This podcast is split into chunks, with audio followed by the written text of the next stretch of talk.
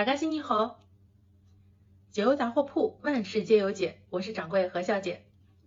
这届春晚真的是太难带了，连放着当背景音啊我都无力继续。也是这么多年以来呢，第一次我在十二点之前就把电视关了的。请了一堆流量明星来，歌歌唱不好，舞舞也跳不来，也不知道过来干嘛的，凑数吗？我也不认识啊，也不知道啊，从什么时候开始，春晚呢已经沦为了要请流量明星过来撑场面了。小品相声的部分呢也是一塌糊涂，反正我看了三个多小时啊，基本上什么也没记住。反倒是网友的吐槽是一个比一个精准。搿台子高头颜色搭配哪能介香气的啦？哎，哪看呀？吴京帮甄子丹打相当浓，跟屋里向的猫打相当差不多呀。李宇春帮超模搿是啥节目啦？看了半天我也没看明白呀。哪能看还有眼像是玉皇大帝辣海开蟠桃大会呀？一开始呢，我还以为是中国啥传统活色来像唐装咯、汉服搿种。哎，看法看法勿对呀！搿啥物事啦？勿伦勿类的。万千搿彩虹的小品嘛，更加是一塌糊涂了。啥叫单身资格啊？够啥子弄啦？还有得啥？结婚勿好，人家结三胎。葛末结婚介好，侬离婚做啥呢？还内涵人家土味值，人家啥子弄啦？搿勿是明摆辣海造成搿种马相焦虑嘛？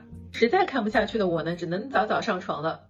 上床以后呢，我才发现，现在上海的大年夜啊，真的已经是非常非常的安静了，安静的让人感到无聊，没有烟花，也没有鞭炮，我们只能在微信上互相发表情玩。再高级一点嘛，我们就在手机上看看迪士尼的除夕烟花秀。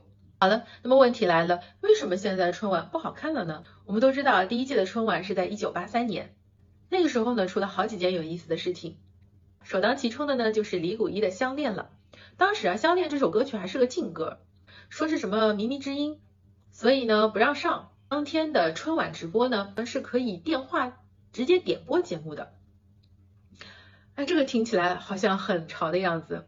我们现在也不能说我想点播什么，他春晚就放什么吧。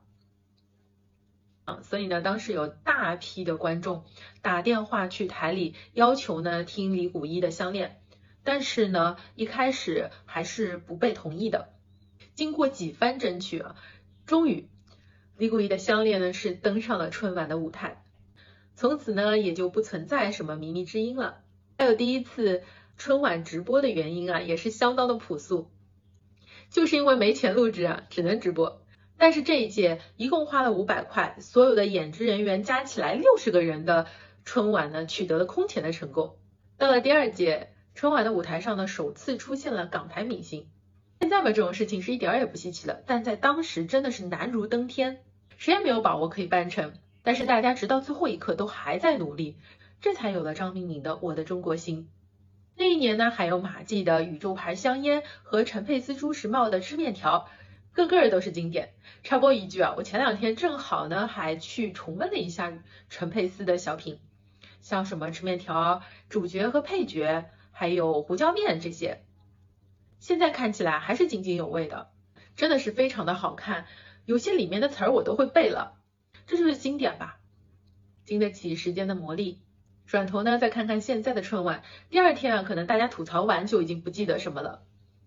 经典之所以会成为经典，还是在于他的用心和努力。其实你的每一分努力呢，大家都能看得到。春晚呢在以前是整个大环境的风向标，而现在呢可能只是大环境的应声虫了。好了，今天就先说到这里。解忧杂货铺，万事皆有解，我是掌柜何小姐，我们下期再见。